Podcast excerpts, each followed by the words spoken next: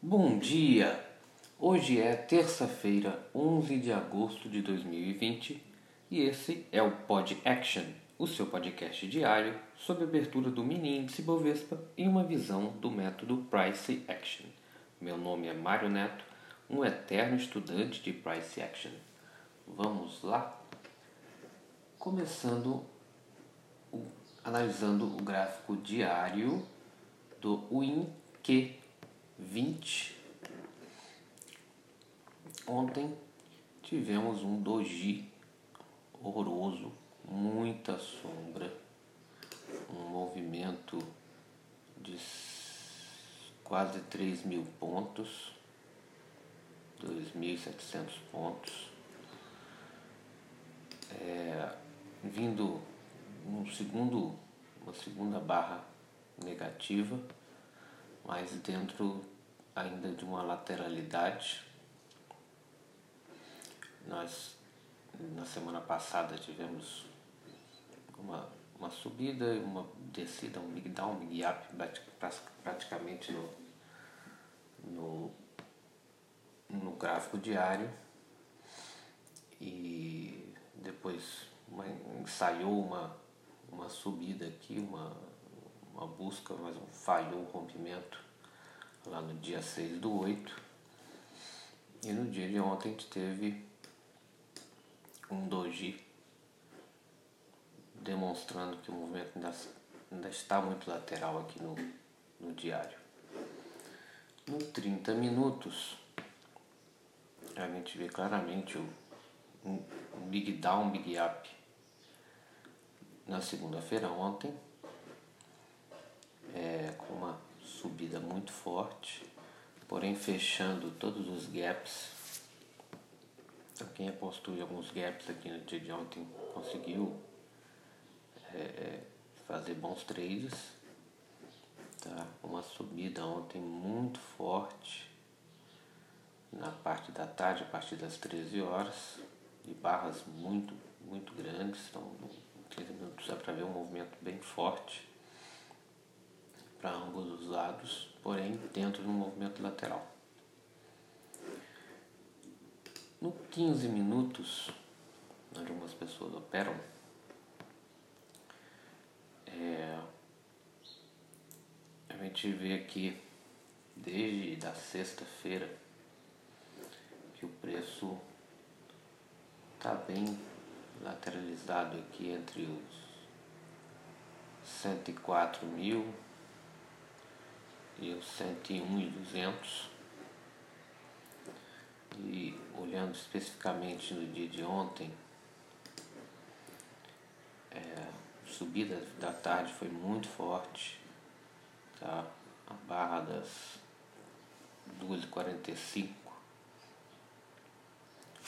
foi uma barra quase climática, porque ele veio das 13 horas subindo devagar, mas deixando sombras acima.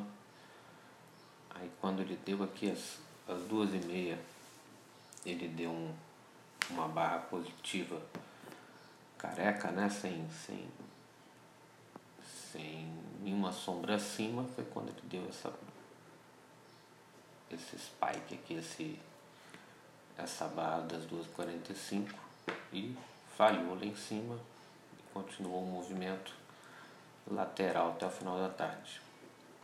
Teve uma tentativa de rompimento, enganou muita gente, aqui às 15h45. Porém, claramente o movimento se lateralizou até o final da tarde. Nos 5 minutos, a gente costuma operar e observar mais os, os, os gaps deixados, tá?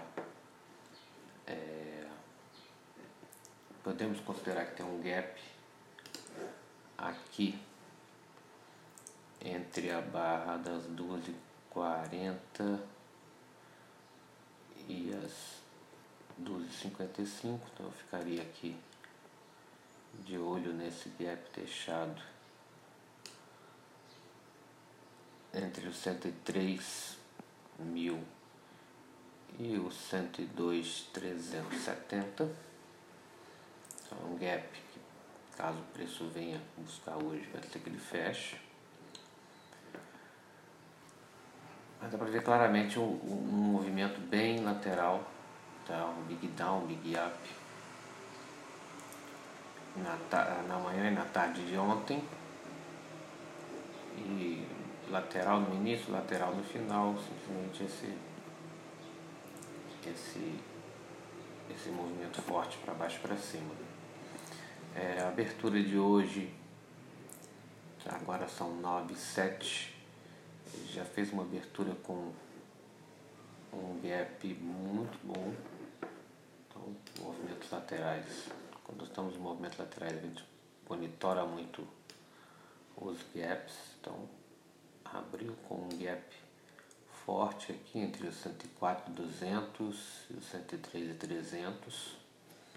Então, eu monitorar eu monitoraria esse gap aqui, caso esse preço venha a descer, então já abriu com um gap muito forte de cerca de 900 pontos mais ou menos,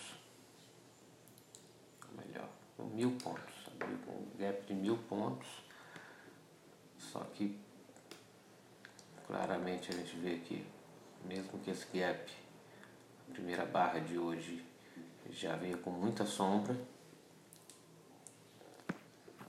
É, e não está demonstrando que começou com, com um movimento forte direcional. Nós temos que acompanhar aqui até a hora da abertura da, da B3, às 10. A gente saber se esse movimento vai se manter ou se ele vai vir fechar esses dois gaps aqui deixados no, na tarde de ontem e no gap de abertura. Tá? Então pontos que eu monitoraria aqui no dia de hoje. Ah, essa mínima de hoje, 104,203, caso ele ultrapasse, pode ser que ele venha fechar o gap da abertura a máxima do dia de ontem, aqui no 103,970, 103,960 mais ou menos, caso ele ultrapasse isso, mas são bons pontos também de falha de rompimento. E é isso, tá? Observar o movimento está bem lateral, ver claramente, são então ranges de lateralidade e acredito que o, o dia de hoje não está demonstrando em nenhum gráfico que ele vai continuar essa subida. Tá? A gente pode traçar aqui do início do mês para frente. Mas a gente vê que o movimento, as mínimas estão abaixo, as máximas também não estão. Né, tem máximas maiores até o dia 6. Depois elas começam a perder as, as máximas e as mínimas a partir do dia 10. Porém, um, um movimento de um, um broad channel de alta, considerando o início do mês.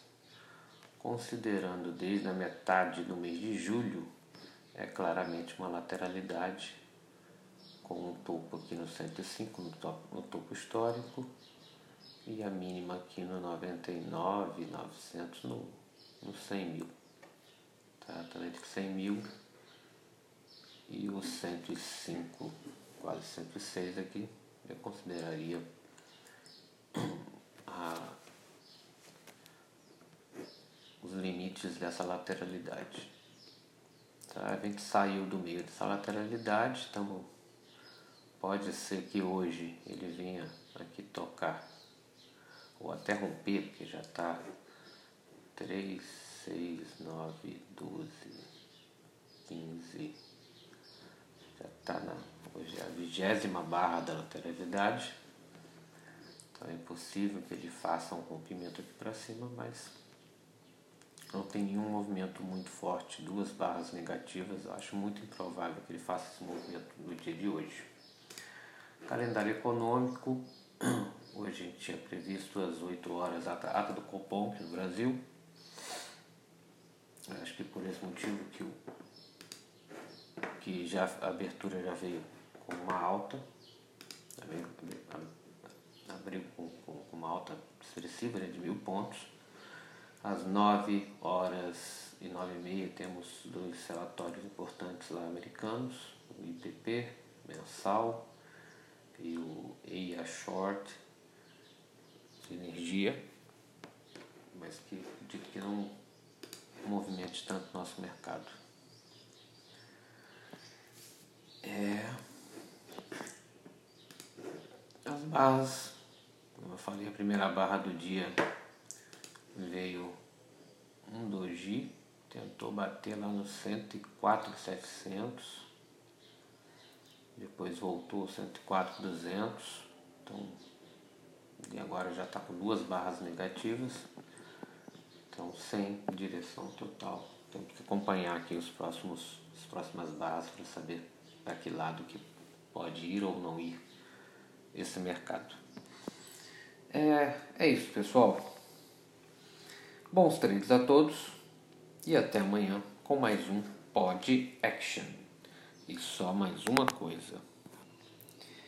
80% das tentativas de reversão em mercado com tendência tendem a falhar.